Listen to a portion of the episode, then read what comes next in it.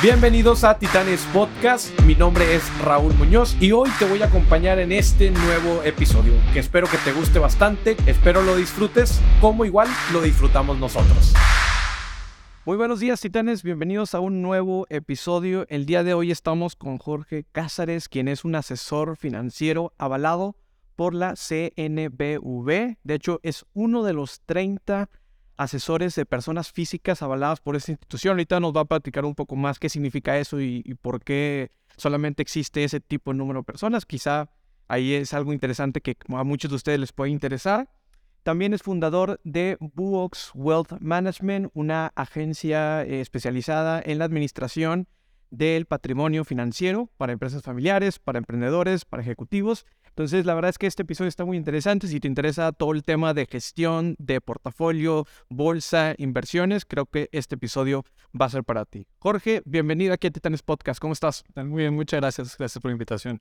No, el gusto es nuestro y la verdad es que no hemos tocado un tema financiero particularmente. Tuvimos dentro de los primeros episodios a Maurice Dieck, que nos habló un poco pues más sobre el tema de, cómo estaba creando, contenido para, para eh, hacerlo más fácil y sensible para el tema educacional, ¿no? Como la, para las personas. Pero digo, la verdad es que temas de, de, portafolios, de riesgo y todo lo que comprende este mundo, que yo sé que es muy amplio, te comparto que yo estuve en una institución financiera durante mis primeros años de carrera profesional. Entonces conozco parte del mundo, conozco parte de las instituciones que acreditan y que están regulando y demás. La verdad es que es una de las industrias más reguladas que tenemos en nuestro país. Y digo, no está de más, ¿no? Porque al final del día estamos con el dinero de las personas. Entonces, eh, antes de empezar, quisiera preguntarte, dentro de tu historia veo que encontraste tu propósito muy rápido. Y me gustaría preguntarte cuál es tu propósito para que nos lo comparta aquí con toda la audiencia. Y también, eh, ¿cuándo fue que descubriste que ese era tu propósito? Gracias. Este, sí, tuve mucha suerte de encontrar muy pronto qué me gustaba y, por qué me gustaba. Eh, fui muy afortunado esa parte yo quiero dejar huella en México a través de empresas inspiradoras. Quiero eh, eh, aportar a mejorar este país y específicamente a través de las finanzas. Eso descubrí que me gusta mucho casi por accidente. Este, me acuerdo que de pequeño, en primaria y secundaria, hacía la típica tienda de la esquina en la cochera de mis padres con, con mis primos, con mis hermanos y vendíamos cosas y yo era que llevaba las cuentas. Este, y luego en la carrera elegí estudiar contaduría pública, pues porque yo detectaba que al arrancar un negocio, eh, lo retador era manejar los flujos o el dinero, y por ahí me empecé. Después, como hobby, empecé a invertir en la bolsa de valores, y mucha gente me decía, oye, pues te doy mi dinero para que lo manejes, porque pues has estado bien en eso y te ha ido bien. Pues así solo no se podía, como legalmente no puedes manejar dinero a otras personas sin, sin un permiso. Y así fue como empezó todo este proceso de que me metí en la industria financiera, pues por accidente y por hobby, y empezó ya a ser un negocio formal. Oye, eh, eh, eso me, me, interesa mucho esa parte porque justamente hoy en día existen muchas personas que, que pues están haciendo este proceso, ¿no? al, al, día de hoy existen muchas plataformas que te permiten esa disponibilidad para que tú puedas, inclusive desde una aplicación desde tu celular, poder invertir en bolsa o poder invertir en tipo bitcoins y este, todo este tipo de situaciones, ¿no? Em, pero como bien dices, ¿no? Existe también otro que hacen mal uso de, oye, pues estoy levantando un pequeño fondo y digo, casos como esos, ¿no? Donde pues están levantando ahí compañeros fondo y luego todos lo meten ahí al pool de dinero y empiezan a invertir, ¿no? Em, ¿Cuál es la diferencia, por ejemplo, de, de un asesor avalado contra eh, quizá una persona que está aprendiendo o que está apenas empezando? O sea, ¿cuál, cuál dirías tú que, que necesitamos nosotros como personas a la hora de invertir, de cuidar esos aspectos. Claro, e, el dinero y el patrimonio que, vamos generando con, con, trabajo y esfuerzo no es cualquier cosa y es delicado. Y asesorarnos con alguien que no tiene una experiencia o que no se ha formado correctamente en esta industria, este, pues puede ser delicado. Estamos confiándole pues, el patrimonio con el que podemos vivir en el retiro o con el que pues, hemos trabajado por mucho tiempo, que se pueda perder, pues es delicado. Este, es como ir con un médico sin, sin que él haya estudiado, ¿no? Este, entonces es delicado que, que, que, nos asesoremos con gente que no tiene experiencia o que no esté avalada. Eh, obviamente no estoy diciendo que todos los consejos sean malos que de gente que no esté avalada o así, pero pues es importante que estemos asesorados con alguien que tenga una certificación, que esté avalado por una institución formal, eh, pues para asegurarnos de que el consejo sea correcto y que haya una alineación de intereses. Claro, aquí en México platicábamos al inicio que existe una regulación pues bastante importante, ¿no? Por el tema financiero. Eh, ¿Quiénes son las instituciones que regulan para aquellos que, quizá no tienen todo este panorama financiero y, bancario? ¿Quiénes son las instituciones? ¿Qué certificaciones existen? Porque sé que hay diferentes certificaciones que incluso por niveles y demás. Entonces, platico un poquito sobre esa parte de la especialización y la certificación. Sí, en México está la Comisión Nacional Bancaria y de Valores, que es un organismo dentro de la Secretaría de Hacienda. Ellos regulan todo el, todo el sistema financiero mexicano, bancos, casas de bolsa, aseguradoras, este, las bolsas de valores. Ellos van regulando todo para que funcione correctamente. El, sistema financiero mexicano es el, que ayuda a mover la economía, a dar créditos y cuidar pues, a los usuarios del sistema financiero, que podemos ser todos. Entonces, ellos regulan y este, yo estoy con una figura que se llama asesor en inversiones independiente. La comisión a mí este, y a otras personas físicas y morales nos regula muchísimo para el bien del inversionista. Está regulándonos para que no estemos manejando mal el dinero del inversionista, que no estemos eh, captando comisiones por fuera que nublen nuestro juicio y más. Y por eso solamente vemos 30 personas físicas y como 70 morales. Este, somos pocos porque nos regulan mucho y hay que hacer mucha papelería y muchos contratos y más que cumplir con todo eso puede ser muy pesado para varios. Claro, ahí por ejemplo, en la diferencia que existe entre ser regulado o ser certificado como persona física contra el tema moral, ¿cuáles son las diferencias y, por qué una, por qué elegir una o por qué elegir alguna otra? Sí. Este asesor independiente se puede como persona física o moral, ya las personas morales tienden a ser más grandes, con más este, formalidad. Y, y esta figura es muy padre y ayuda muchísimo porque eh, en casas de bolsa o en, en fondos que venden este, inmuebles y demás, le llaman a los vendedores asesores. Pero eh, pues es delicado porque esta persona gana una comisión por la venta del, del, inmueble o del auto, de lo que sea.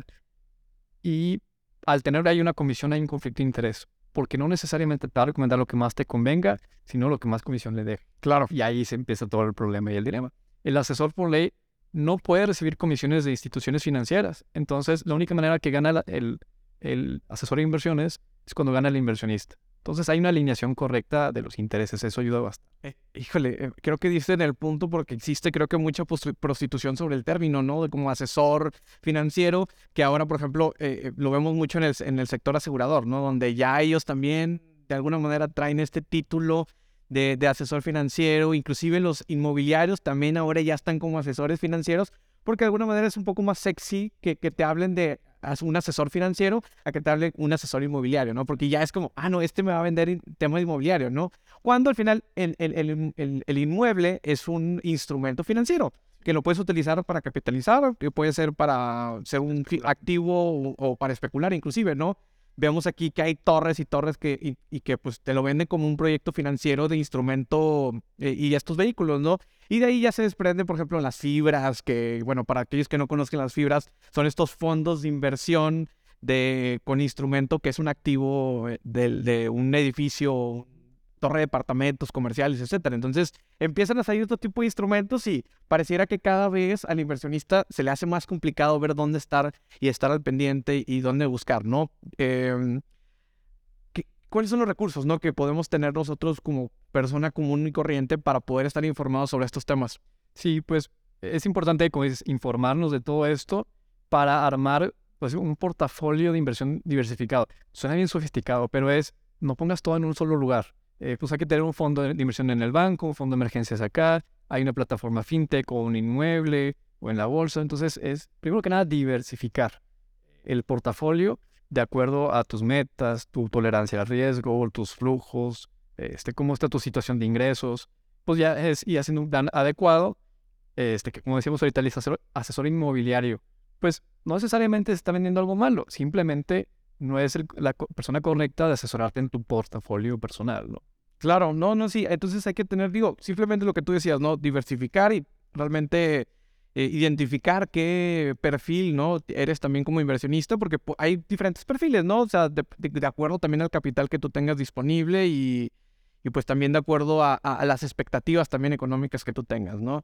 Me quisiera regresar nada más un poquito para terminar de puntualizar en el tema del propósito y cómo lo encontraste ¿qué le recomendarías a las personas que hoy en día todavía siguen buscando este tema de su propósito, cómo impactar, cómo poder contribuir? Porque sé que, digo, el tema económico y el financiero está muy ligado a quizá a este tema de propósito, ¿no? Porque una vez que tienes quizá resuelto el tema financiero y que no tienes estas deudas y preocupaciones y demás, como que le empiezas a dedicar un poquito más a tu propósito, cuando creo que no debería ser como ese móvil, ¿no? Entonces, ¿qué, eh, ¿qué me dirías tú, ¿no? Para, para todas aquellas personas que igual todavía están buscando ese propósito y que pues prácticamente tú lo descubriste desde que estabas muy pequeño. Sí, pues yo, tuve mucha suerte y creo que una recomendación clave aquí es intentar cosas. O sea, están intentando y estar rascando, como dicen, buscar un poquito en un lado, trabajar con alguien, tener un trabajo de tiempo completo, pero tener un, side business, como dicen, este, buscar una segunda fuente de ingresos, apoyar a un emprendedor, estudiar algo diferente. Eh, yo, aunque me especializo en finanzas, pues de repente tomé un curso de cocina y luego un curso de programación y luego un curso de diseño, nada más. Yo no, no sé nada de programación, pero nada más a empaparme de otras industrias y de conocer simplemente para buscar qué más hay en el mundo y por ahí va a brincar básicamente volvemos al, concepto que decías y que, que, está, que está muy padre porque es diversificar, ¿no? O sea, una de las maneras que puedes diversificar no necesariamente tiene que ser financieramente hablando, sino en el tipo de experiencias inclusive que tienes, ¿no? De, de, oye, pues, ¿qué está sucediendo? ¿Qué otros tipos de industrias? De hecho, me llama mucho la atención ese tema de, de, la gastronomía, ¿no? Porque por ahí vi que estabas tomando algunos cursos de gastronomía, que te gusta el tema del grill. Eh, ¿Por qué te llama mucho la atención esto? Siempre me ha gustado mucho la manualidad de, hacer algo yo con mis manos y la cocina lo he encontrado. Este, yo siempre he estado estudiando algo formalmente en, algún lugar y ahora estoy haciendo como el autoestudio del tema de cocina. Eh, sí me gusta la cocina, pero yo lo estoy haciendo ahorita como el tema de eh, aprender a aprender. ¿ok? Este es, pues intenté hacer pan con masa madre, no me salió. Y lo trabajé por cinco días y no salió. Y luego otra vez otros cinco días y no salía. Y pues ching, es como lidiar contra este, que no salga bien y bueno, ¿dónde estuvo el error? Y, y ese proceso de aprendizaje lo he disfrutado muchísimo, que me sirve pues en el trabajo, en lo profesional y en lo personal. El aprender a aprender y lo he hecho a través de...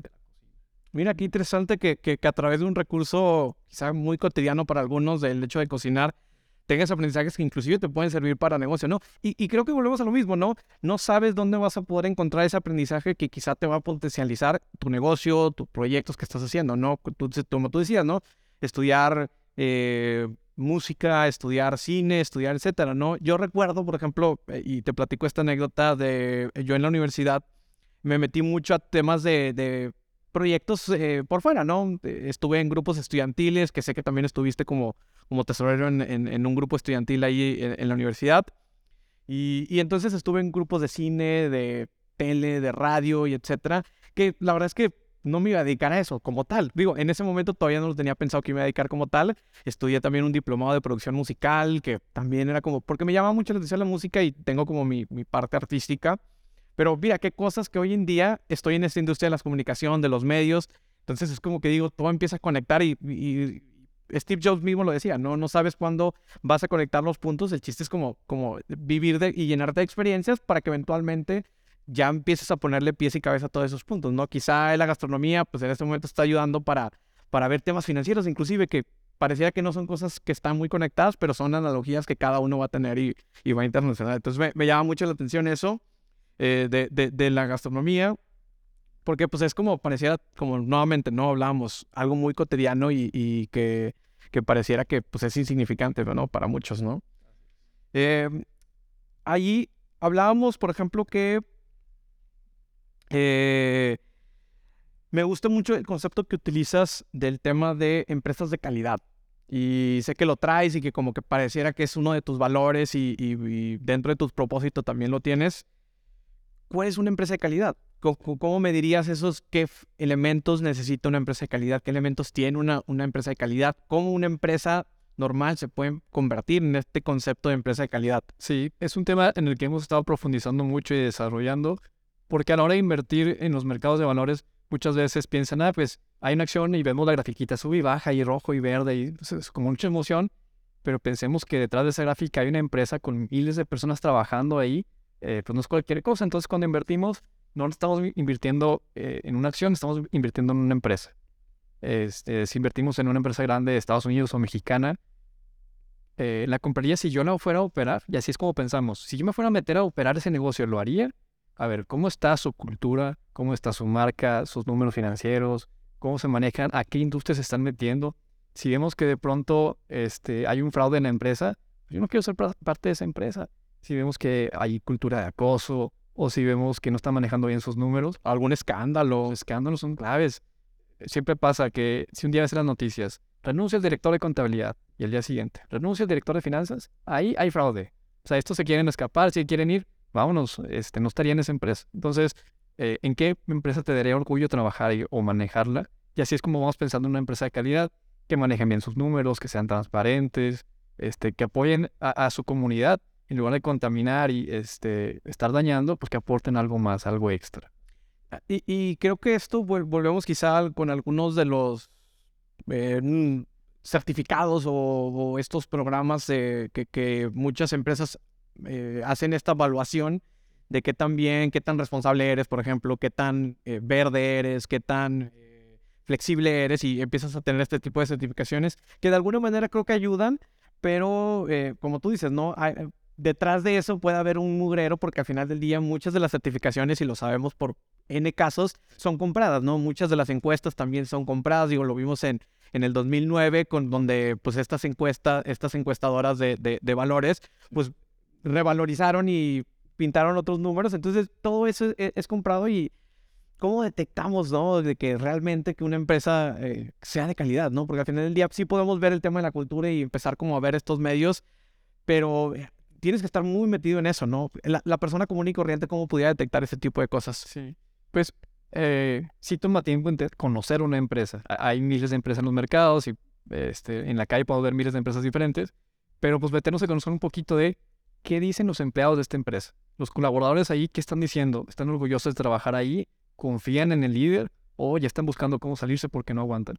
Podrá haber temas personales, pero que es un tema de la empresa, que hay, hay culturas de, que explotan a los trabajadores y que eh, pagan mal y todo esto, pues a final de cuentas las empresas se componen de personas y son personas que van a la carne asada y que tienen hijos y familia. Si están estresados no tomarán buenas decisiones y eso afecta a todo el negocio, es una bola de nieve. Entonces, de lo más importante es la cultura y que haya una cultura de innovación, de crecimiento, de transparencia, para que se tomen buenas decisiones y así que continúen generando valor en la sociedad. Claro, y hay otro punto que quisiera, que yo creo que también son cosas que a lo mejor ya haces de manera automática, pero es detectar las señales, ¿no? Al final del día, por eso en el tema financiero me gusta mucho porque es mucho estar especulando y ver y, analizar y demás. Es un análisis literal completo. Y, qué es eso? No es detectar las señales porque algo de lo que sucede en China puede estar afectando a, en, este, en esta economía globalizada hoy en día algo que está sucediendo al otro lado del mundo puede afectar, el caso, como el caso de COVID, ¿no? O sea, el caso de COVID teníamos el, ya la, la, la antesala de, lo que estaba sucediendo en China. Y aquí en México estábamos como, ah, no, no creo que llegue, no va a pasar, y etcétera. Y creo que hubo sin fin de empresas que no se prepararon, cuando hubo otras que dijeron, no, o sea, sí, esto va a cambiar, necesitamos empezar a, movernos, a vender nuestros activos, a, a, ser un poco más flexibles para que cuando llegue poder este, mantener esa estabilidad económica, ¿no? Sí. Hay noticias que impactan, otras que no tanto, hay otras que... Hay tendencias de largo plazo que se van moviendo como sigilosamente, que no nos damos cuenta de las noticias y luego hay escándalos en las noticias. Este, que por ejemplo ahorita siempre me dice un cliente, es que eh, siempre hay algo que preocuparse en, la bolsa, en los mercados. Pues sí, siempre hay noticias porque los noticieros venden noticias, hay que hacer la, eh, noticia. Claro, si no, no comen ellos. Claro, claro, y es normal y no pasa nada. E, este, los reporteros son necesarios en el sistema financiero. Pero, por ejemplo, ahorita hablamos del Brexit. Pues el Brexit fue en su momento una noticia pesada en los mercados y ahorita ni, ni se piensa en ello, ya pasó y, y ya está lo que sigue.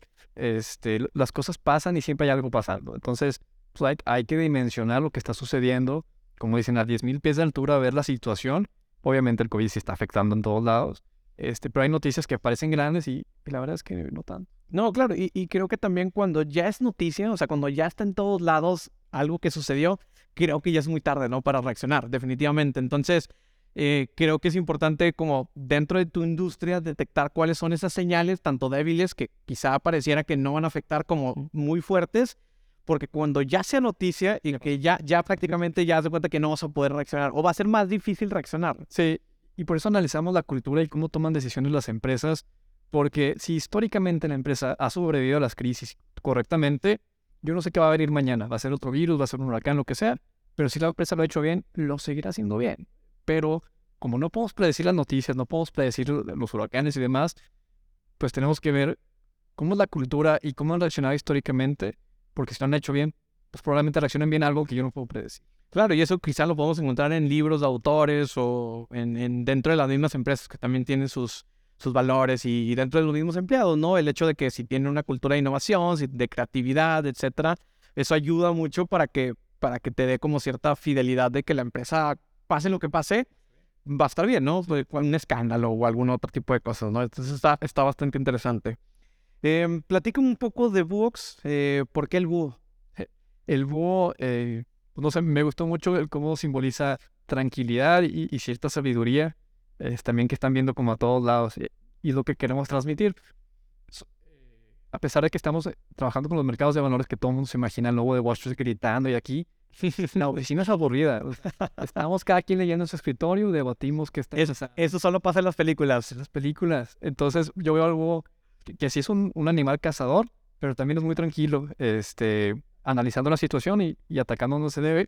No es un, escándalo como en las películas, ¿no? Es algo muy tranquilo y eso quería transmitir. Buenísimo. Eh, Jorge, eh, en el tema financiero hay muchas personas que están empezando a crear contenido. Tu caso es, es el mismo con tu programa de podcast o el contenido que estás publicando en redes sociales. Eh, ¿Por qué es importante, no? ¿Por qué es importante compartir esto? Porque es por qué decidiste empezar a crear contenido. Y también veo que tienes algunos artículos muy interesantes donde hablas de diferentes temas. De hecho, por ahí ahorita quisiera, quiero tocar el tema del libro que recomiendas, eh, que, la verdad es que me pareció muy interesante todo todos tus insights que tienes al respecto. Pero platícame de esto, ¿no? ¿Por qué, por qué decidir explorar el tema de, de, crear contenido y qué ha sido para ti también este viaje? Si yo empecé en, eh, en esta industria, en este trabajo, fue porque leía a alguien que me motivó fue porque aprendí de alguien más. Y yo todo el tiempo estoy escuchando muchísimos podcasts financieros y de emprendedores y estoy viendo siempre cómo aprender más. Y si yo puedo aportar un granito de arena a alguien, para mí pues, me, pone muy feliz que, que, de repente alguien me dice, ay, me sirvió muchísimo. Este, cuando estábamos enfocados en consultoría y que me diga alguien de eh, tu tip me ayudó a salvar empleos, para mí eso es lo mejor que pudiera hacer. Entonces, pues como un apoyo a la comunidad si, si alguien nos sigue o, les ayudó, pues yo encantado, pero este es nada más que un apoyo. Ok. ¿Y has recibido algo a cambio al respecto? O sea, digo, ahorita hablabas como un ejemplo, ¿no? De lo que podía suceder, pero no sé si te ha sucedido algo de que, oye, este artículo, este episodio me sirvió, etcétera. ¿Has recibido algún tipo de retroalimentación? Sí, pues a veces compartimos noticias o historias específicas de, de empresas grandes y pues mis alumnos me han dicho que les ayudan en otras clases pero también este, gente de comunidad que yo no conozco que me dicen que les ayudó a sacar ideas para innovar o que para emprender un nuevo negocio, que el tip que les di les ayudó, este, pues sí, está padrísimo eso. Claro.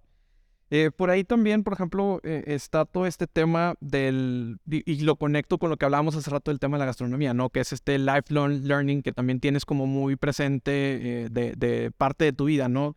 ¿Crees que este tema de crear contenido, de compartir, también ayuda a este tema del de, aprendizaje y cómo estás aprendiendo a aprender? Sí, definitivo, porque cuando leemos o estudiamos, pues vamos aprendiendo algo, pero cuando verdad internalizamos el concepto es cuando escribimos. Eso es, de eso es algo que estoy convencido. Cuando escribimos o compartimos contenido, estamos internalizando este conocimiento que va a ser más difícil olvidar. O sea, vamos a estarlo, tenerlo más presente y va a ayudarnos a recordar más. Entonces también es una práctica para mí para acordarme de, lo que estoy aprendiendo, pues. Claro. Hay una frase que publicaste que me gusta mucho que, que, mencionas que te interesa crear el futuro y no administrar el pasado.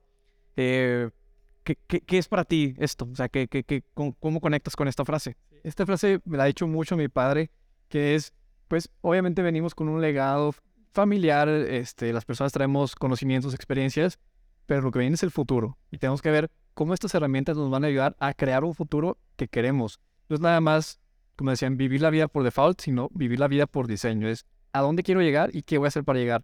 No a ver qué me toca, a ver dónde llego, a ver qué sale, es a dónde quiero llegar. Por eso es crear el futuro y no administrar el pasado. Buenísimo. Por ahí también, por ejemplo, hablando de tu papá que está en la industria de la logística, eh, ¿por qué no te fuiste por ese camino de, la industria de la logística si ya tu papá había recorrido este camino? O sea, ¿por qué tomar otro camino y empezar a construir? Sí, no, sin duda mis padres han sido el mejor ejemplo que he podido tener, los grandes maestros. Este, cuando yo estaba pequeño tuvimos un negocio familiar este, que después vendimos en la industria de transporte, pero el estar yo allí trabajando sábados y domingos con los trailers y viendo este, con el mecánico, viendo la rotación de las llantas y más, me enseñó muchísimo. Y el estar ahí en las entrañas del negocio este, o ayudando en casa desde la contabilidad me ayudó muchísimo a aprender lo, lo padre que es crear un negocio y generar empleos, porque familias viven de esto. Entonces, fue un gran aprendizaje, pero mis habilidades van más hacia la industria financiera que, que otra. Ok, por eso tomaste la decisión de no seguir esa industria. ¿no? Sí, así es. Ok, claro, ya. En Books, eh, por ahí leí que, que, que uno de los primeros propósitos que tenías era el tema de ser un referente financiero para los millennials. Y hoy en día eh, me platicas un poco más que es apoyar a las, la- las familias o las empresas familiares, ¿no?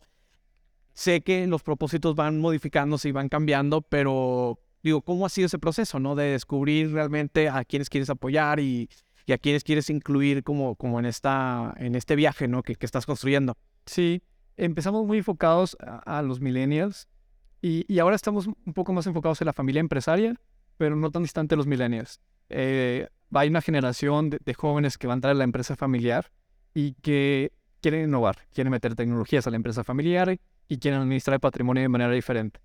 El asesor tradicional va a decir que se invierta en bienes raíces y que inviertan en un negocio tradicional. La siguiente generación quiere invertir en empresas eh, socialmente responsables, que sean buenas con la comunidad, que tengan tecnologías, que cuidan a sus empleados.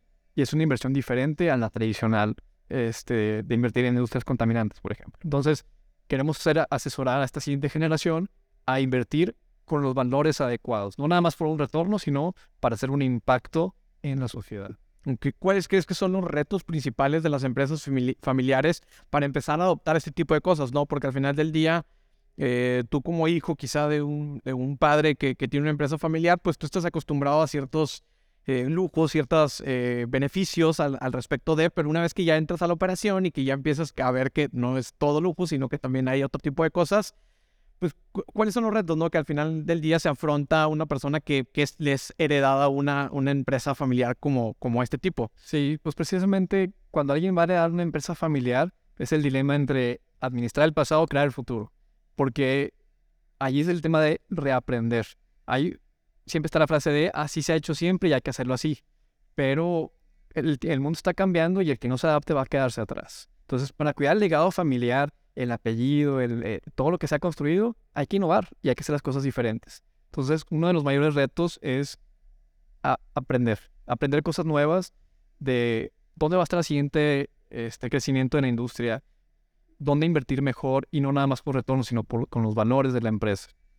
Eh, algo que motive a, la siguiente generación va a ser eh, precisamente invertir con algo que, los motive eh, a crear algo propio. Cuando a veces hay un tema de que no se sienten tan ligados a, la empresa familiar tradicional porque no lo han creado y nada más están heredando. Entonces, el que ellos creen algo desde cero dentro de la empresa va a ayudarles muchísimo en esto. Híjole, que no, nunca lo había pensado así, pero ahora que lo mencionas me hace totalmente sentido, porque sí, por ejemplo, y creo que es uno, es uno de los temas al momento de, de, tomar esa decisión, ¿no? De sí eh, quedarte en el negocio familiar, porque también, o em, hacer tu propio camino. Pero creo que si lo haces de esa manera consciente de, oye, voy a entrar, pero quiero cambiar las cosas, que también es otro reto, ¿no? Porque al final del día la empresa ya está acostumbrada, tiene cierta cultura, tiene ciertos valores, y también ese hecho de que entra alguien con una visión nueva, pues también es difícil dependiendo de la estructura, ¿no? Si es una estructura muy robusta, muy jerárquica, donde además de quizá tú vas a ser mm, el jefe, director o socio, etcétera,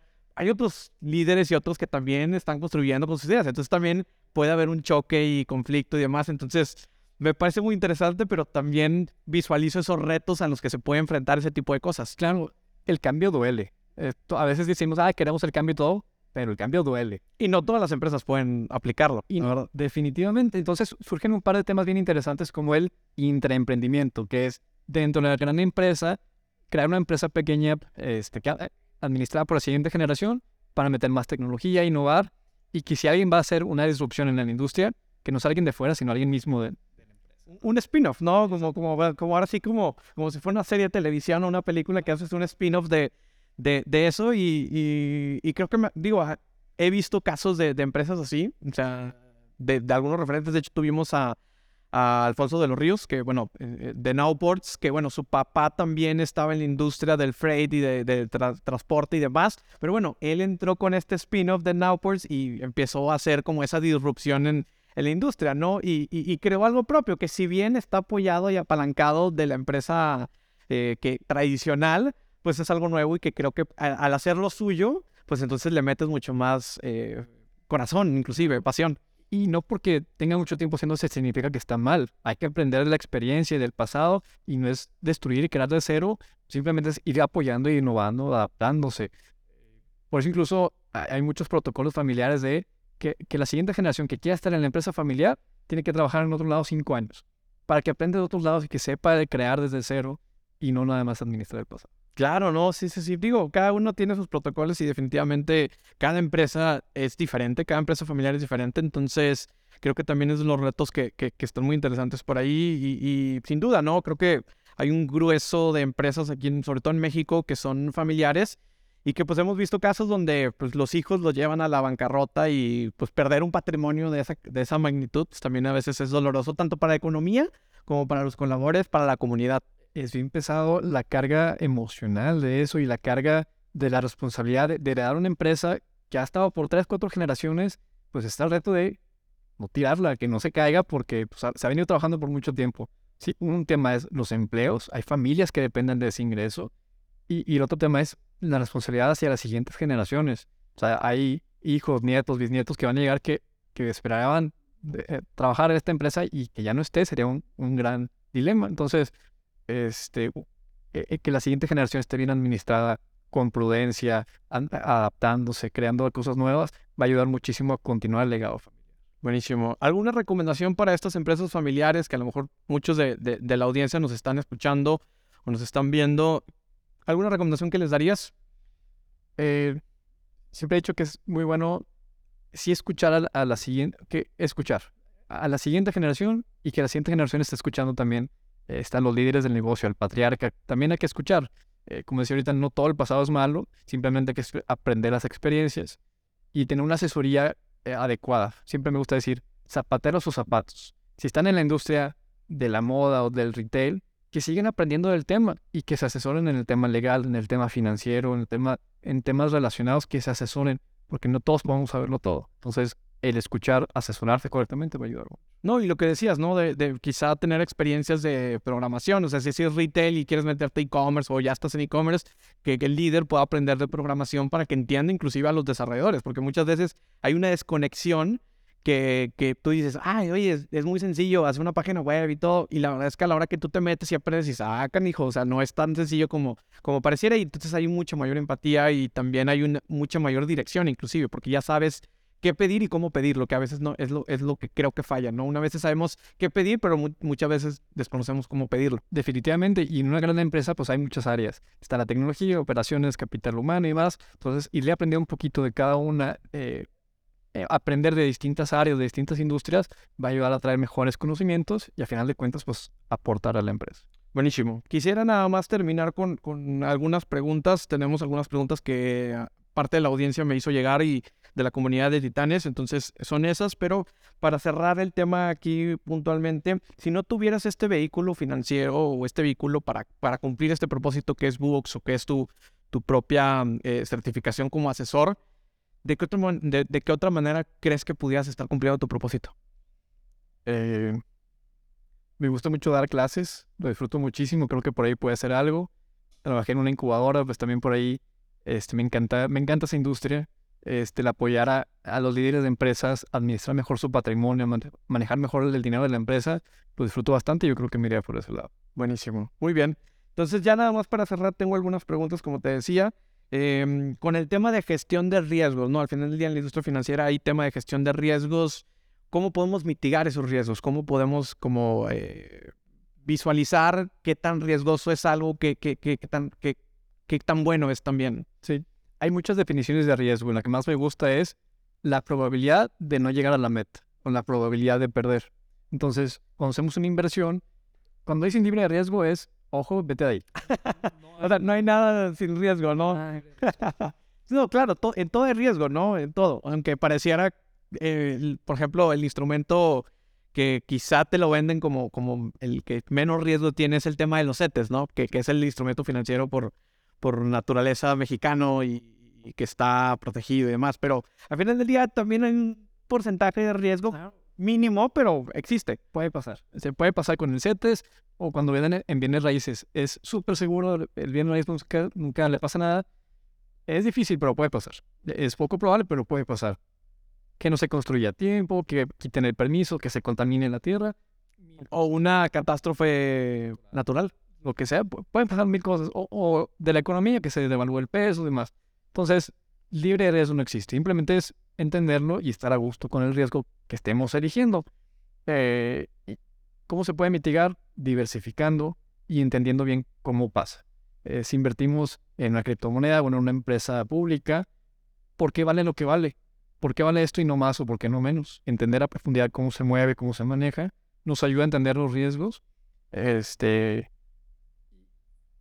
y sí, más que nada es entender la volatilidad que pueda tener la inversión, y la probabilidad de que te paguen de vuelta es, es clave para entender. Claro, entonces sería para poder gestionar o mitigar estos riesgos es simplemente diversificar, estar al pendiente de, cómo se está moviendo la industria y de esa manera como que tenerlo mapeado, ¿no? Exactamente, que no dependamos del mismo riesgo. Si, si todas nuestras inversiones dependen de una zona o de un proyecto, pues no estamos diversificados. Hay que buscar depender no solamente del peso, sino de otras monedas o buscar distintas inversiones. Claro, y eso puede aplicar inclusive no necesariamente tienes que estar invirtiendo, sino en tu mismo empleo, ¿no? Lo, lo, que hablábamos al inicio, ¿no? Donde si nada más dependes o tu única fuente de ingreso es de tu empleo, pues también hoy en día se puso mucho en riesgo los empleos formales, donde pues ya un empleo formal no es seguro, ¿no? Ya también tienes un porcentaje de riesgo que puede suceder una contingencia o que puede suceder alguna catástrofe o que la empresa pueda cerrar y entonces pues ese trabajo seguro que teníamos que es el el sueño que te vendían las generaciones pasadas, pues ya no existe, ya no es tan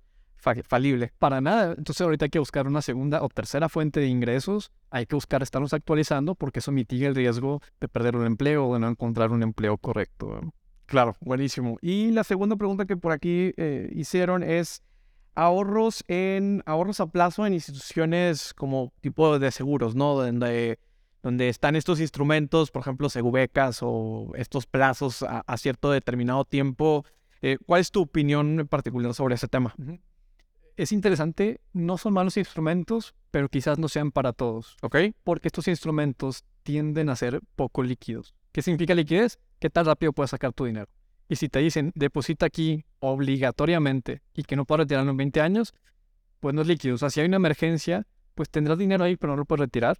¿Qué haces, no? Entonces, eh, está bien, pero no es para todos. Hay que tener todo nuestro fondo de emergencias para cubrir emergencias médicas o del taller o demás. Y esto, pues, como una parte después del fondo de emergencias, este, porque pudiera tener un buen retorno, pero no es líquido.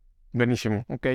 Eh, ya nada más por último, ahorita hablabas y, y, con eso me gustaría cerrar, ¿cómo podemos empezar a tomar control de nuestras finanzas? ¿no? ¿Cuáles ahora sí que serían puntualmente recomendaciones para, para alguien que empieza, eh, ya ves que existen diferentes metodologías y reglas, que si la 70-20-10, que si 60-30-10 y todo este tipo de cosas. Ahora sí, ¿cuáles serían los primeros pasos? Sí, hay, todos los casos son diferentes. Lo ideal es que se asesoren para hacer lo correcto, pero reglas de dedo, cero deuda, diversificar ingresos, diversificar ahorro y ahorrar constantemente y en automático. Es decir, cada que te caiga un pago, cada que caiga la quincena, en automático mandar algo al ahorro. Y ya, de lo que sobre después de ahorrar, ya se puede gastar. Pero no es ahorrar después de lo, lo que sobre, sino ahorrar primero. Claro, sí, creo que es importante. Y porque digo, una cosa es ahorrar y otra cosa es invertir. Entonces, quizá una vez que tengas un ahorro considerable, de ahí puedes ver qué porcentaje de ese ahorro lo puedas mandar a, a invertir. Ahí cómo tú harías esa diferencia o ese balance cuánto tiene que estar como en ahorro líquido o cuánto pudiéramos estar como empezando a explorar temas de inversión. Sí, obviamente depende del caso, pero un joven puede tener tres meses de gastos muy líquidos, ahorrados así de manera muy segura, eh, y el resto, todo lo demás, ahora sí, invertirlo. Hay inversiones en fintechs que se pueden hacer desde mil pesos, pues aprovechar e invertir en distintas cosas luego, luego, en cuanto se pueda. Alguien que ya tenga más gastos fijos con una familia, con hijos, ya buscaría que tengan por lo menos seis meses de, gastos ahorrados. Claro, sí, ahí hay que hacer ahí las matemáticas y multiplicar todos tus gastos, contabilizarlos, multiplicarlos por tres o por seis, sea el caso, para que tengas cuánto es la meta que tienes que llegar, ¿no? Y, y, y pareciera muy lejos, entonces eh, es importante como hacer el breakdown y, y, transformarla en una meta mucho más alcanzable que puede ser diaria, puede ser semanal o puede ser mensual. Que, que como bien dices, ¿no? El ahorro automático o esos cobros automáticos inclusive, la verdad es que son, son de bastante ayuda y que hay muchos instrumentos, ¿no? Estas CETES, inclusive Afore también, puedes empezar ahí a tener como algunos eh, ahorros eh, automáticos, como algunas fintech que bien comentas. Sí, sí, definitivamente. Y es importante sí ahorrar por, para cubrir emergencias y, y no bajar su nivel de vida cuando sea necesario, pero también disfrutar. O sea, es un balance que hay que tener cuidado para no, ah, jamás le voy a decir a nadie, ahorra el 60% de tu ingreso, pues porque dejarían de disfrutar. Entonces también hay que tener un balance entre pues, invertir en cosas que nos ahorren tiempo, invertir en educación y sí también invertir para largo plazo por las emergencias. Claro, porque cuando hablamos de inversiones no necesariamente nos referimos a estas inversiones financieras, ¿no? Estar invirtiendo en bolsa. Podemos invertir en nosotros mismos porque al final del día somos un activo y que un, ese activo, pues la, vida, la, idea es que genere ingresos. Entonces, si cada vez que invertimos en nosotros, definitivamente, pues estamos revalorizando y aumentando nuestro, nuestro valor y qué tanto podemos hacer. Así es, definitivamente ahorrar en educación y salud, pues invertir en nuestra salud, nuestra educación, va a ser de lo más rentable. Buenísimo. Entonces, Jorge, la inversión es más importante. La inversión más importante que existe es, el tiempo y coincido completamente contigo. Muchas gracias por tu tiempo. La verdad es que con esta inversión de tiempo que hiciste, creo que nos dejas bastantes aprendizajes. Espero que también te haya servido la charla para, para hacer algunas reflexiones y no dudo que también hayas eh, pensado algunas otras cosas. Entonces, ¿algún mensaje final con lo que quieras despedir? Definitivo, primero, gracias este, por la invitación. Este, y sí, me ayudó mucho a reflexionar de, de lo importante de, de, de, ahorrar constantemente, como decíamos ahorita, y estar siempre aprendiendo, diversificando, eh, para seguir creciendo como, Jorge, ya nada más para cerrar, ¿dónde te pueden encontrar tus redes sociales, tu página web para que cualquier persona que quiera contactarte pueda buscarte? Claro, estamos en la página buox.mx, en Instagram buoxwealth y cualquier duda nos puede escribir al correo contacto. Buenísimo. Pues bueno, titanes, muchísimas gracias por habernos escuchado. Nos vemos en el siguiente episodio. Muchas gracias. Gracias por quedarte hasta el final de este episodio. Mi nombre es Raúl Muñoz y si te gustó este episodio, compártelo, etiquétanos en arroba titanes podcast en Instagram y también arroba Raúl. Hasta la próxima.